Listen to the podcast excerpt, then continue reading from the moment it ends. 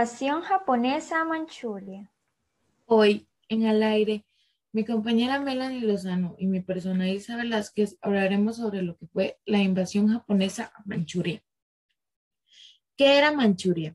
Era una de las principales regiones de China, también conocida como Dongbei Pingchuan, traducida a llanura del noroeste de China.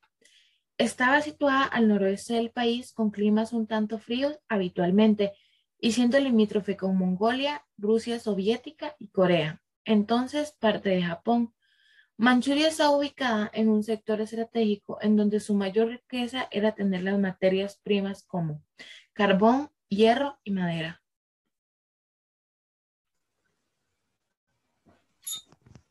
Japón fue una de las principales potencias del mundo su economía se basaba en las industrias y exportaciones principalmente a China y Estados Unidos.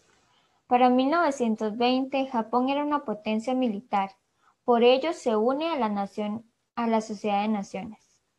Japón tenía problemas económicos ya que su población no paraba de crecer y no tenían recursos naturales para abastecer a las naciones en esta acelerada expansión. Por ello se enfocan en Manchuria, por tener abundancia en cereales y minerales.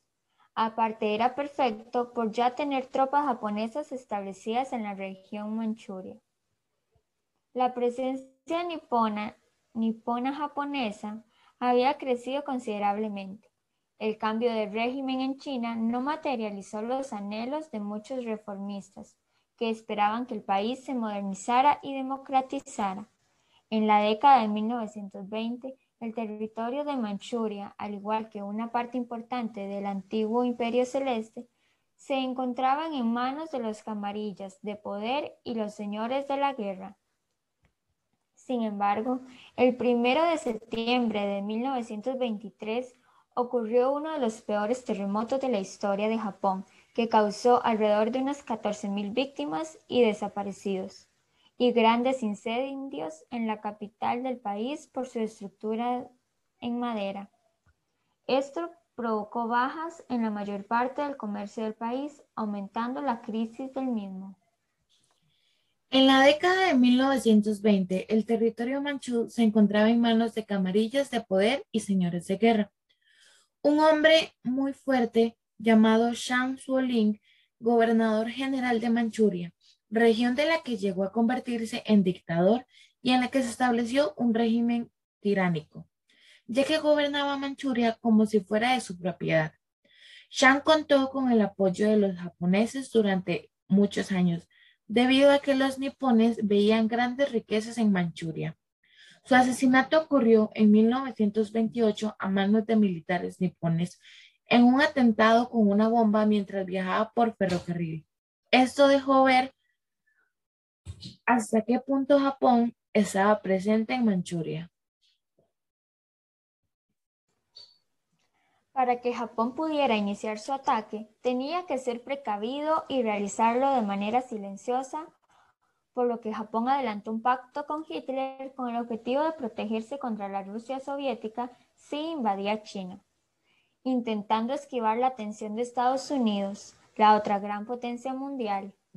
Estados Unidos había bajado sus tropas militares en la Primera Guerra Mundial, pero aún así contaba con imperios militares alrededor del Pacífico, como Filipinas, Guam, Wake y Midway. Pero llega la depresión de 1930 y se distrae, por lo que Japón aprovecha para iniciar su ataque a Manchuria. Japón tenía uno de los ejércitos más poderosos del planeta, en la caída de 1930 se vio afectado ya que sus mayores clientes forzaron el cierre de las barreras aduaneras. Por ello, se vieron necesitados de un imperio propio para poder controlar las materias primas y asegurar su mercado. Incidente de Mukden. Durante el verano de 1931, la tensión entre chinos y japoneses había aumentado considerablemente a raíz de varios incidentes. Uno de ellos fue la ejecución de Shitaro Nakamura, un agente secreto japonés. Nakamura fue fusilado por los chinos a comienzos de julio tras ser descubierto realizando actividades de espionaje en Manchuria. En la noche del 18 de septiembre estalló una bomba a lo largo del ferrocarril del sur de Manchuria, controlado por los japoneses para ocupar Mukden. Aunque en un principio se acusó a los chinos de ser los creadores de ese incidente, sin embargo, después de un tiempo se dieron cuenta que todo fue por un plan predeterminado de un grupo de japoneses ultranacionalistas. Poco después llegaron refuerzos japoneses de Corea y el ejército empezó a expandirse por el norte de Manchuria. Por parte de China hubo muy poca resistencia ya que no tenían la suficiente artillería para poder defenderse. El gobierno de Tokio al principio no tuvo conocimiento de la invasión y cuando por fin fue consciente de lo que estaba ocurriendo ya era muy tarde para realizar algún acuerdo.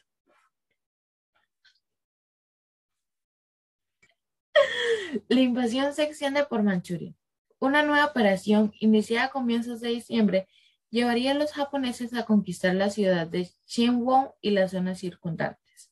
Con ello, una vez asegurado el sur de Manchuria, a comienzos de 1932, estos lanzaron una nueva ofensiva. Esta tenía por objetivo capturar Harbin, una importante ciudad y nudo de comunicaciones. Los defensores de Harbin intentaron mantener la urbe bajo su control, ya que abría la puerta al norte de Manchuria. Sin embargo, una vez más, la superioridad nipona se impuso sobre las mal entrenadas y equipadas tropas chinas. Harbin cayó en manos niponas en el mes de febrero de 1932. Combates en Shanghái. A comienzos de 1932, mientras los japoneses conseguían imponerse en Manchuria, en Shanghái se abrió un nuevo frente para China. Los japoneses enviaron unidades militares a esta importante ciudad tras extenderse disturbios de carácter anti-japonés. El origen de los mismos habría estado en un extraño incidente ocurrido entre ciudadanos chinos y monjes nipones. En poco tiempo, Shanghái se convirtió en un campo de batalla, aumentando la presión sobre los dirigentes chinos. No hay que olvidar que en aquella época la capital de China se encontraba en la ciudad de Nanking, cerca de Shanghái. No sería hasta marzo cuando se firmó un alto al fuego entre ambos contingentes.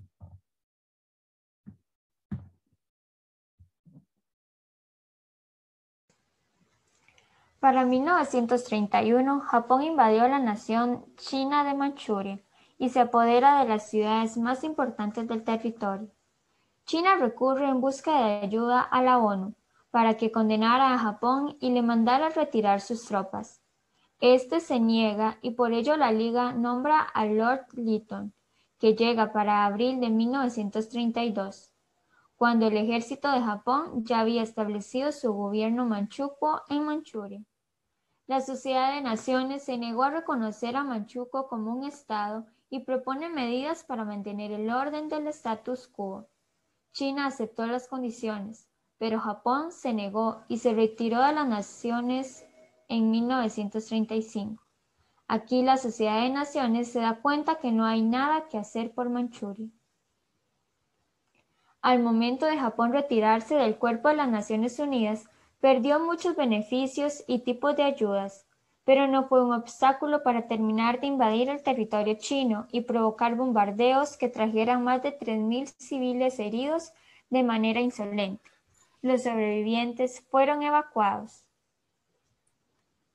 Creación de Manchukuo. En 1932, la situación creada en Manchuria se había convertido en un problema para Tokio. ¿Qué hacer con el territorio ganado? Si permanecían ahí, eso crearía un conflicto con China y países internacionales, pero no se podían retirar de Manchuria porque perderían todo lo conseguido hasta entonces.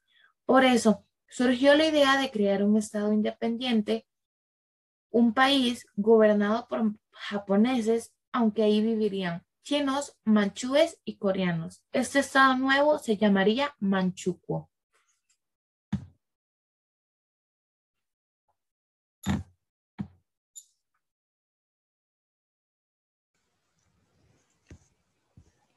El 18 de febrero se declaró la independencia de lo que se conocía como Manchukuo, el nuevo estado que se formó a base de las antiguas provincias de China, Heilongjiang, Jilin y Chen. Tratado de Tangu, también llamado Tregua de Tangu, fue la pausa o el alto firmado entre China y el Imperio de Japón en el distrito de Tangu, Taijin, el 31 de mayo 1933. Este puso fin de la invasión japonesa a Manchuria. La tregua de Tangu dio como resultado el reconocimiento de facto de Manchukuo. Puso fin al combate entre China y Japón. Esto fue durante un breve periodo. Aunque la tregua estableció una zona de amortiguación desmilitarizada, los deseos territoriales japoneses hacia China se mantuvieron y la tregua resultó ser solo un breve descanso hasta que los combates estallaron con el comienzo de la Segunda Guerra Chino-Japonesa en 1937. Consecuencias. La invasión japonesa a Manchuria se convirtió en el movimiento principal para la total invasión de China en 1937. Este hecho terminaría para dar inicio a un hecho conocido como la masacre de Nanking.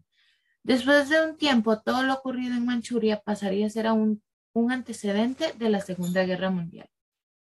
Luego, a partir de 1937, Japón terminó la invasión a China y surge la Guerra Chino-Japonesa que se extiende hasta 1945.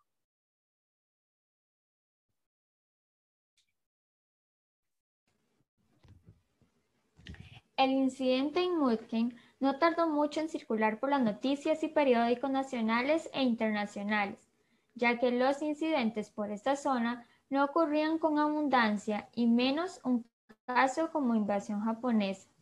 Cada semana que pasaba el incidente en Manchuria, cada día acaparaba más las páginas en los periódicos internacionales.